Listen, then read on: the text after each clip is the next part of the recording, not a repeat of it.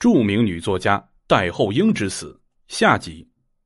戴厚英的女儿戴醒是从美国来沪奔丧的，母亲遭人残害，使她悲痛欲绝。追悼会以后，她整理母亲的遗物。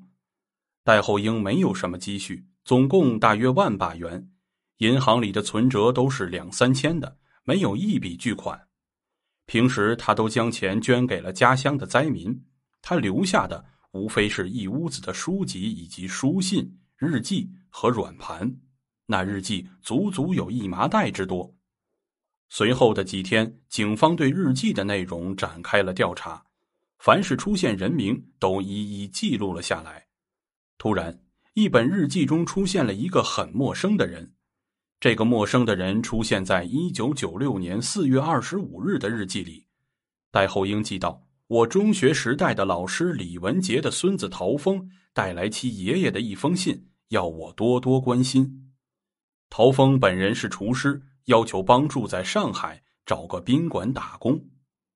李文杰、陶峰，侦查员老徐马上想起在查阅戴厚英的来信中见过一张纸条，忙翻出了这张纸条，上面写道：“我的孙子小峰在五角厂工作，望多关照。”并附言：“陶峰住宝山区呼马一村某号。”在浓雾中出现的这两个陌生人，犹如一道电光闪亮，不由得令警方亢奋。他们迅速查明，李文杰确实是戴厚英在读林泉中学时的老师，很久没到上海来了，不存在作案的任何因素。那个叫陶峰的，也的确是李文杰的孙子。老侦查员在走访呼马一村时，那里住着不少来沪打工的安徽人。有人知道陶峰，但陶峰已经不在呼马一村，他前一天晚上坐火车回老家去了。有人反映，八月二十五日晚上，也就是戴厚英估值遇害的这一天，陶峰回呼马住宿地时，看见他多了一台爱华牌的随身听。再一追问。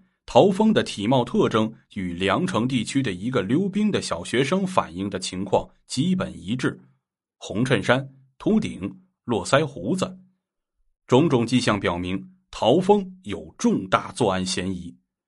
事不宜迟，追捕陶峰。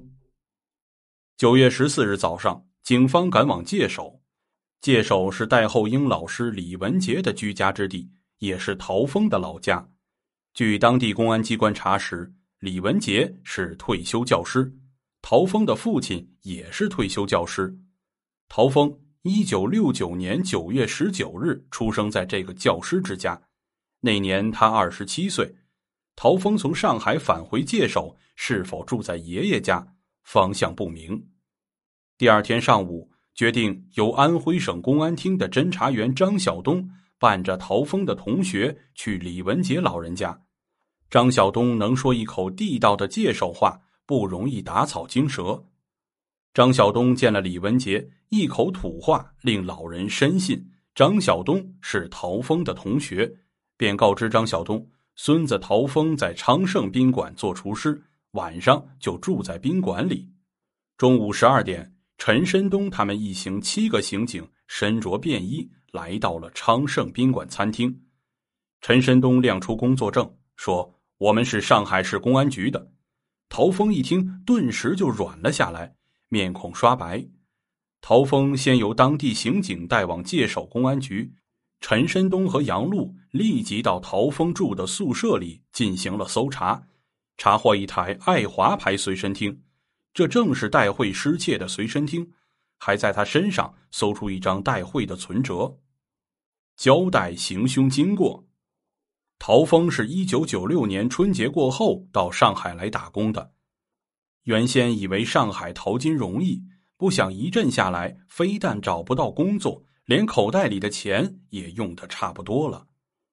于是他回了老家，爷爷疼爱这个孙子，愿助他一臂之力，便告诉他。上海有爷爷的一位学生很有作为，也很有名气，原先也是安徽人，叫戴厚英。爷爷叮嘱孙子，到上海可以去找戴老师，兴许他能帮你一把。爷爷写了一张便条交给孙子。一九九六年四月二十五日，陶峰再次来到上海。他按照爷爷写的地址找到了戴厚英家，递上了爷爷的便条。尽管戴厚英告别中学时代已经四十多年，可他依旧记得李文杰老师。他不是忘恩负义的人。老师的孙子来了，他热情的接待；老师所托之事，他也热心相助。陶峰到了上海的一家餐厅当厨师，可干得不愉快，心里很不平衡。他到戴厚英家去过几次，也想开口向戴厚英借钞票，可羞于启齿。那段时间，戴慧正巧住在戴厚英家，也顺路认识了陶峰。陶峰在上海没有其他亲戚朋友，同乡来打工的都是脚碰脚，根本不要想动借钱的脑筋。所以，陶峰在上海唯一能借点光的，便是爷爷的学生戴厚英了。八月二十五日下午三时半的光景，他又来到了戴厚英家，只见唯有戴慧一人。这天，戴慧穿着睡衣睡裙，且裙子较短。陶峰起了歹念，这个歹念是双重的，既有生理上的欲念，又想从戴厚英家里拿出点什么。最后是钱欲占据了上风，他卡住戴慧的脖子，将其卡晕，随后再翻箱倒柜的窃取财物。就在这个时候，戴厚英从超市买东西回来了。因为陶峰罪恶已经形成，对戴厚英的到来不由得一阵惊慌。他随手抓起了一只香水瓶，砸向了戴厚英的头部。戴厚英与陶峰搏斗，被陶峰打昏。这时，陶峰从厨房间拿起了一把菜刀，朝戴厚英劈去。戴厚英被砍醒，说了他生前的最后一句话：“你这样做。”是要后悔的，可惜陶峰杀性已起，非但没有住手，反而举刀狠命的砍向戴厚英，足足砍了三十多刀，将戴厚英砍死。这时，戴慧从昏迷中醒来，抓起一把拖本与陶峰搏斗，陶峰又将菜刀砍向戴慧，将戴慧杀死。